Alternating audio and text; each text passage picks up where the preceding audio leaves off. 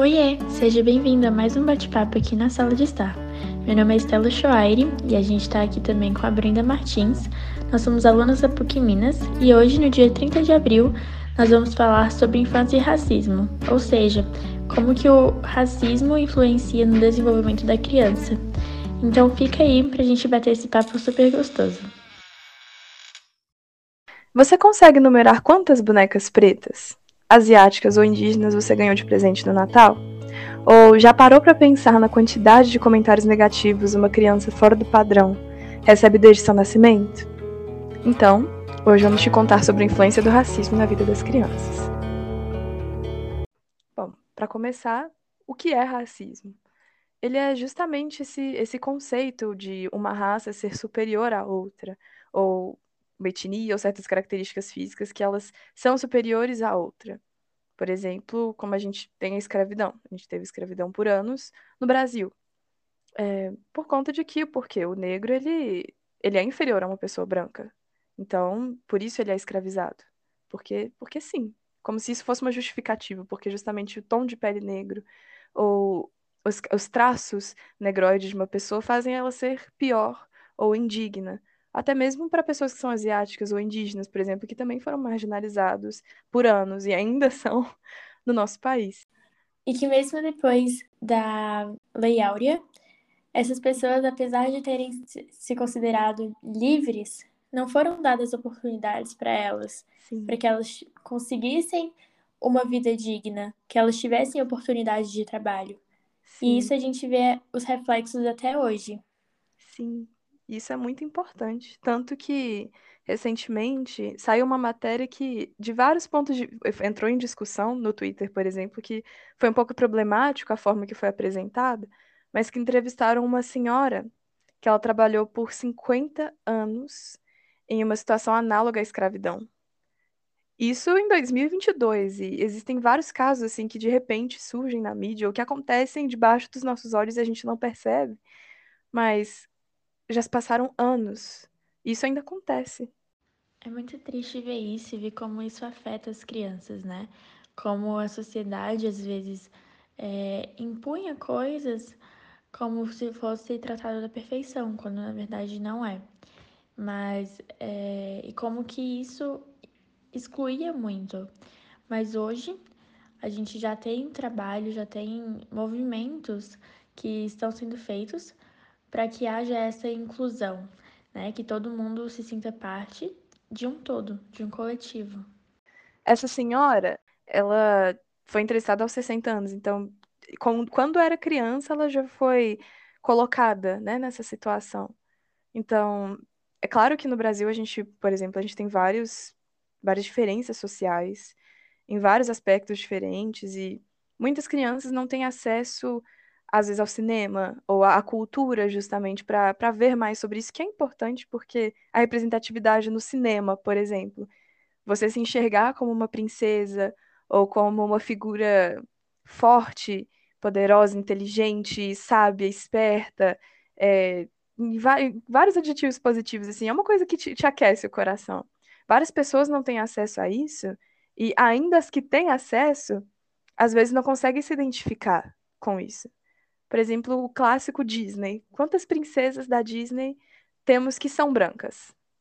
E que são asiáticas e indígenas e pretas? E pardas? Quantas princesas ou personagens fortes desse caráter forte de representar uma qualidade, uma característica ou ações a gente vê? Porque eu, por exemplo, não tenho uma princesa que se parece comigo. E isso me fez falta quando eu era criança. E para as outras meninas? Mesmo que hoje a gente já tá numa, num lugar onde é, se tem mais princesas diferentes, hoje agora temos a Moana, temos a Tiana, né, que veio, acho que já tem um tempo que ela já apareceu. A Mulan também, que já tem um bom tempo que ela já tá aí. Mas ainda, ainda assim são poucas. Sim, a Pocahontas, e a única indígena. E é evidente a quantidade de princesas negras e princesas brancas, né? Uma diferença assustadora até que hoje vem sido é, mudado isso, mas eu, como uma mulher branca com cabelo liso, eu posso dizer que minha infância inteira eu me identificava com muitas princesas, e isso foi muito bom para mim, foi muito bom para minha assimilação, sabe? Eu não tô nesse lugar de fala que você tá, né, Brenda? Mas eu não consigo imaginar como que deve ter sido difícil, assim, porque nós, quando somos crianças, a gente assimila muitas coisas e talvez aquilo que aquela princesa branca fazia poderia parecer inalcançável para você, não sei, mas enfim, isso é muito importante para o desenvolvimento da criança, né? A questão da representatividade é muito importante, né? porque ela cria uma, uma, um caráter identitário na criança. Né? Ela pode se enxergar tanto como uma figura fantástica, tanto como uma figura realmente que a gente vê no dia de hoje, como um profissional, né? como uma profissão realmente real. E em This Is Us, por exemplo, uma série fantástica que tem na Amazon Prime, é retratado a vida do Randall, que um menino negro, adotado por uma família branca, sofreu várias, uma série de adaptações na sua vida, e seu pai adotivo, Jack, é, em uma certa idade do Randall, começa a procurar profissionais que são negros e bem-sucedidos para que o filho tenha um referencial, porque na vida do filho não tinha. Então, além disso ser importante e ser retratado numa série, olha, olha o peso, não é? Para um pai procurar pessoas e colocar o filho em aulas onde os professores são negros para que ele possa ter um referencial de pessoas bem-sucedidas, para que ele seja o protagonista da sua vida. Entende? E na minha infância, por exemplo, quem era a representação disso era a Barbie. Porque ela é fantástica, ela era uma princesa, uma sereia, mas também era uma profissional em várias áreas. Ela podia ser cozinheira, estilista, ela pode ser tudo. Mas eu nunca vi uma Barbie da minha cor. Eu nunca vi uma Barbie com meu cabelo. E sempre que aparecia algum personagem negro nos filmes, era sempre a amiga da Barbie ou um personagem não principal assim. Como é que isso fica para uma criança? Isso é importante de ser visto. E era super valorizado as características da Barbie, né? Quando a menina tinha olhos azuis e cabelo loiro, era o que era valorizado.